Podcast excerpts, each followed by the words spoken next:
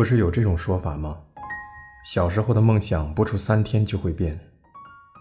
我喝下一口白色的餐厅自制酒，感觉有点甜过头，还没怎么想就说出这句话。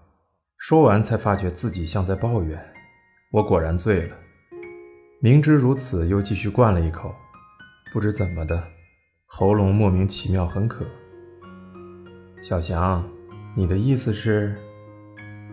梨花停下正在用餐刀切菜的手，狠狠地瞪了我一眼。这家伙的眼睛又大又黑。当初我就是迷上他那充满力量的眼神，但被这种眼神瞪还是有点心虚。你是说我还是小孩子，还是说我应该找份正经工作？不是啦，我说的是一般论，想劝你不用把自己逼得太紧。我这也是苦口婆心劝你嘛，是吗？尽管梨花有点不相信，还是垂下眼，继续切鲈鱼。他自顾嘟囔了一句：“才二十六岁，哪来的苦口婆心？”然后把叉子送到嘴边，用餐纸轻轻地擦了下嘴唇，咽了一小口红酒，接着继续吃鱼。我也把鱼肉和水芹送到嘴里。然后装作扶眼镜的样子，偷瞄梨花。他的嘴唇上沾了些许橄榄油，在烛光下闪耀着格外艳丽的光泽。他用纤纤细指撕开面包，优雅地用面包挑起一些鲈鱼的调味料，送到嘴里咀嚼了一会儿后，又喝了口红酒。他的动作是如此娴熟，我看得入迷。同时，胸腔的内侧、心脏附近。肋骨中的那块柔软潮湿的部分，像被人轻轻握住，些许痛感传来。说起来，似乎一开始就是这样。无论是在餐厅，还是演唱会上，或是爱情旅馆，梨花似乎对任何地方都很熟悉。而我，在遇到梨花之前，我都不知道这些事。比如说，吃法国料理或是意大利料理时。可以用面包蘸盘子里的调味料，或是只要用食指插入领带就能让领口松懈。结果我就变得喜欢瞎猜想一些无谓的事。这家伙才是个大学生，这些在餐厅吃饭的知识是谁教给他的？大概是个比我年长的男人吧？是那个年长他六岁的前男友吗？或者可能是他打工地方的客人，也有可能是剧团里的中年演员。那么，是发生在他和我交往前的，还是交往后呢？可是，如果不把自己逼紧点，梦想怎么可能实现呢？我正把餐刀插进煮菜的小牛肉，梨花突然冒出了这句。过了几秒，我才反应过来，他是在继续刚才的话题。怎么说呢？听你描述的那些，就觉得你很辛苦，而且你既要打工，还要上课。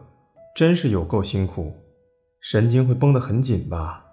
再说了，你本来是因为兴趣才开始表演戏剧的，结果弄得这么累，有点本末倒置了吧？我也不明白自己是为了讽刺梨花，还是为了打圆场才说这些话。这时，侍者来到桌边，给梨花的酒杯里添了些红酒，然后给我也添了酒。突然发现。我的杯口沾满了油脂，而梨花的杯口还是干净的。看来我们用餐的方式有所不同。为了缓解针扎般的羞耻感，我灌了一大口酒，然后勉强做出笑脸。不要太勉强自己嘛，做什么事的开心才能持续下去。对于舞台表演，梨花面无表情地缓缓用酒咽下鱼肉，开口说道。想快乐的表演，还是想因此得到幸福？我的人生中从未有过这种想法。我们剧团的导演曾经这样说过，我也明白这种心情。当然，也有人想靠演员吃饭，但比这更重要的是，首先要演得出能让自己满意的戏剧，找到自己特有的演技。所以，如果不逼自己，这个目标肯定无法实现。我们剧团的人都是这么想的：能让自己满意的戏剧，自己独特的演技，我们剧团我们剧团的演员。那只抓住我胸腔内侧的手突然更加用力了。再喝醉点，大概就能缓解这种厌恶的痛楚了吧？我端起酒杯，不习惯的苦味儿依然留在舌头上，好想喝烧酒啊！心里想着，于是又灌了一口，还是很渴。怎么说呢？你们真是又团结又努力呢。终于不小心说出了赤裸裸的讽刺，我顿时心底感到悲凉。今天又被浪费了。和我预想的一样，梨花直直地瞪着我。我可不是来和你吵架的，明明是你挑起的，我才没有。你够了吧？这是我要说的话。明明这么久没见，你却尽说些我不知道的事儿。后半句我还是咽了下去。继续一个劲儿的喝酒，已经不再想吃肉了。可这之后还有甜点，今天这套餐的钱花的真冤枉。什么啊，小翔，你想说什么就直说啊。没什么。不是吧？从刚才开始你就一直讽刺我，我们今后要一起住的，所以要尽可能的化解误会。今天我是很期待和小强见面的。那你倒是好好看着我啊！我差点说出口。我也是拼了命才早早结束工作，是我找到这家店预约的，是我付了钱。为了和梨花交往，我几乎倾尽全力。我多么想抓住这个小我四岁、美丽而傲慢的女大学生，悲切地倾诉这些真心话。我拼命压制住这种冲动时，话语却自动跑了出来。我只想说，你一边追逐自己的梦想，一边花别人的钱吃饭，真不错啊！啊，完了，竟说出了这种绝不该说出的话。我已经做好了心理准备，接下来梨花要么被惹哭，要么摔桌而去。可梨花没有出声，只是轻轻叹了口气，然后垂下眼。她把小牛肉切得又小又细，无言地缓缓送到嘴边。仿佛在不断责备我，我也无事可做，只得继续喝苦酒。我心里也明白，他并没有说一定要订很贵的餐厅，只是我想展现自己社会人士的一面，硬要订这家，是我硬要每次自己付钱。想到这里，喉咙干渴的更加一发不可收拾了。我和四本梨花是在两年前认识的。同事田边问我能不能买他手里的戏剧门票，我想也没想就付了二千八百日元。其实我对戏剧并无太大兴趣，大概是那时太闲了吧。那是一个周六，门票上印的地址是下北泽的某个地方，我有点担心，那种地方真的有剧场吗？走下杂居楼的狭窄台阶，把票递给冷淡的工作人员检票，然后走进会场。那是一个跟教室差不多大小的昏暗空间，阶梯座位之间没什么空间，只放了三十个左右的坐垫，和我完全不认识的人肩膀碰来碰去。看完了两个小时的戏，不知是我不会看戏，还是戏太烂，我觉得那出戏没有任何有趣的地方，不说白了就是无聊到死。主题好像是。迷茫一代的高中生以社会不合理为理由占领了教室。世上竟有如此无聊的故事，我震惊不已。不过，担任女主角的年轻女孩倒是让人印象深刻。哇，美女，胸大腿长，光是看看这姑娘，门票就已经回本了。最初心里还有些好色的想法，但之后。穿梭在舞台上的那个小小的身影，牢牢吸引住我的眼球。女孩瘦得叫人担心，身体却充满了力量，一个劲儿地动来动去。那动作与其说是优雅，不如说是自暴自弃。我把这些感想委婉地传达给田边，没想到那女主演竟然主动提出邀我参加茶会，说是女演员，其实只是个想当演员的普通大学生。我也没见过她，估计就是那种随处可见、做着明星梦的女孩吧。午休时间，我在公司附近的荞麦店里咀嚼着康吉曼的天妇罗，听田边如此说道。田边的恋人是那个女孩的学姐，心想原来有这层关系。门票定额的任务转来转去，然后就转到了我这里。在涩谷的居酒屋包间里，我们四个人一起喝酒。我和田边、田边的女朋友以及想当演员的女孩。记得那时正是让人犹豫是否该穿西装的季节，所以应该是夏末。在那家有点时尚的店里，当季的鱼是放在照例里供客人挑选的。虽说是一场联谊，不过当四本梨花穿着 T 恤、热裤和楔形鞋底的凉鞋，一副完全没有打扮的样子过来时，我莫名的觉得有些安心。我叫四本梨花，来自大阪，去年上京的，现在是大二年级的学生，是剧团成员。非常感谢各位前些日子来观看本人拙劣的舞台表演。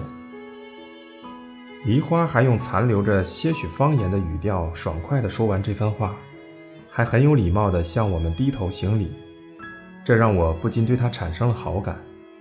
第二次和他吃饭是我提出的，只有我们两个。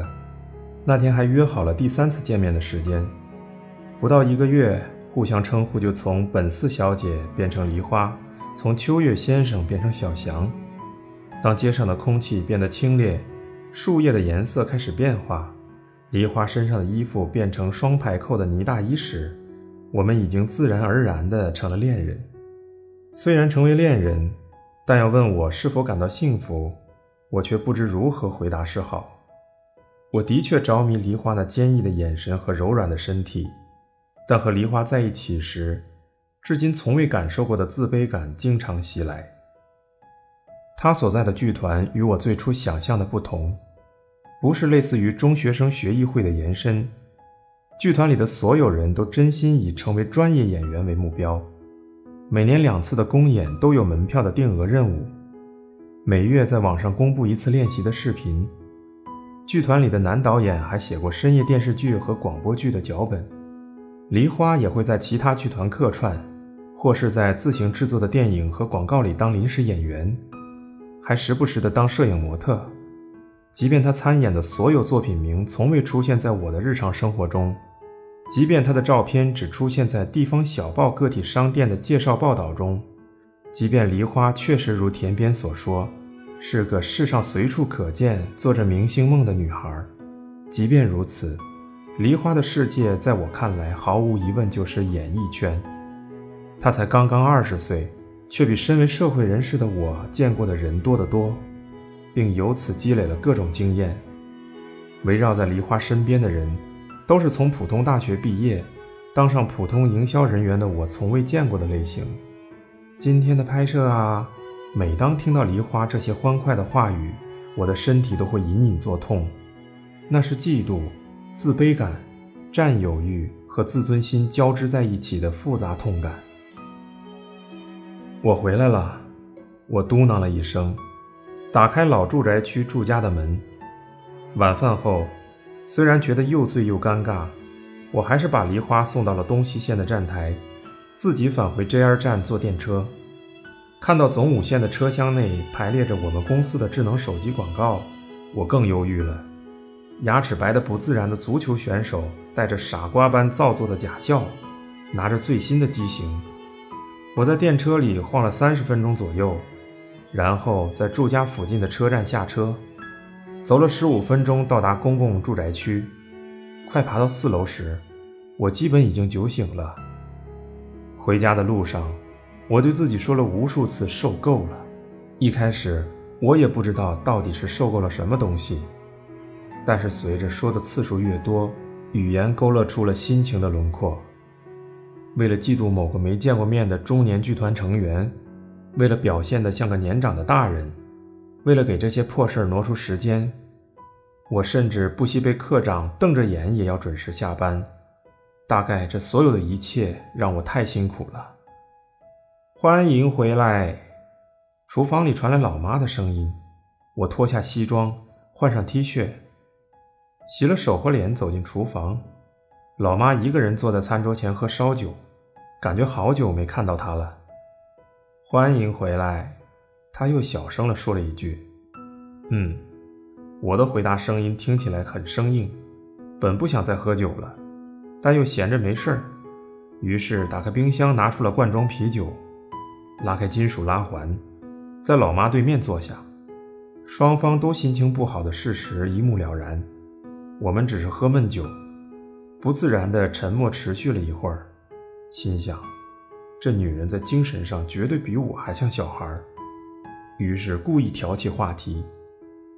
最近怎么样？要是顺利，就不会一个人在这喝闷酒了。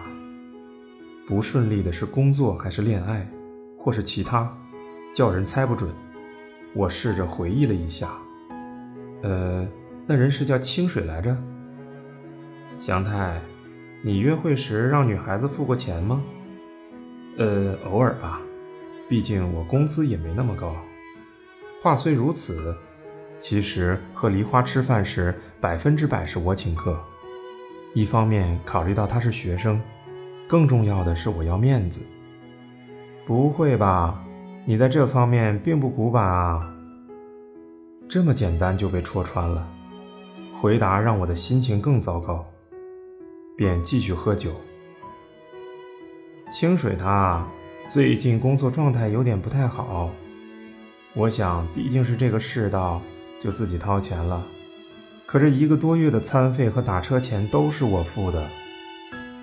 这个既没见过也不想见的清水，是老妈男朋友的名字。三年前和老爸分开后，老妈就一路讴歌自由恋爱。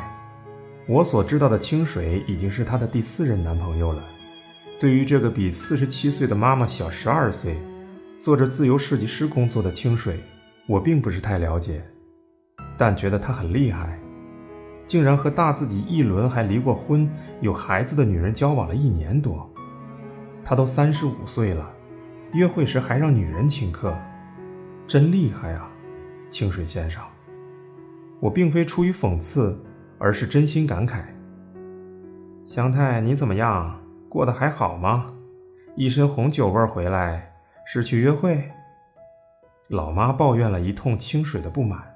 顺便发了些职场牢骚，然后带着一脸轻松些许的表情问我：“我把腌菜放在豆腐上，做了个现成的下酒菜放在老妈面前，想了一会儿，回答道：‘嗯，关于这事儿，我打算搬家。’什么？什么时候？为什么？一个人住，还是和谁？我还在找房子，不过夏天结束前应该会搞定。”原因有很多，比如从这里去公司很远，而且一直黏在父母身边也不太像话。另外，孝雄也差不多想要个自己的房间了。我打算在护国寺或范田桥那边和女朋友一起住。之前跟你说过的，是个大阪女孩，叫四本梨花。下次把她带来介绍给你们。我们确实在讨论同居这件事儿，但我们还远远没到介绍给双方家长的程度。我之所以说出了这番话，大概是想讽刺老妈。老妈的反应比我想象的冷淡。我盯着她的脸，心想：糟糕！她眼角泛起泪花，紧紧咬着嘴唇。不好！什么叫在父母身边就不像话啊？身为哥哥，你不是都好好支付生活费和房租了吗？完全不丢人啊！老妈大叫起来，那气势恨不得要抓住我。糟糕！不是了，我说了，从这里去公司很远，从护国寺去还不是差不多。我考虑到女朋友还要去大学，她是学生，不是早说了吗？我才没听说过，这叫我们怎么跟对方的家长提呀？我会好好跟他们说的。够了，老妈打断我的话，起身说道：“那我也去跟男朋友住。”说完，便抓起我喝到一半的啤酒，一口灌下。之后，我把哭着鼻子喝得烂醉的老妈抱到床边，盖好被子。为了不惊醒早就睡着的弟弟，我放轻脚步进入房间，钻进自己的被窝，这才深深叹了口气。此时已经是凌晨两点了，真是个无聊的漫漫长夜。明天还要早起去拜访千叶的客户，可越想早睡就越睡不着。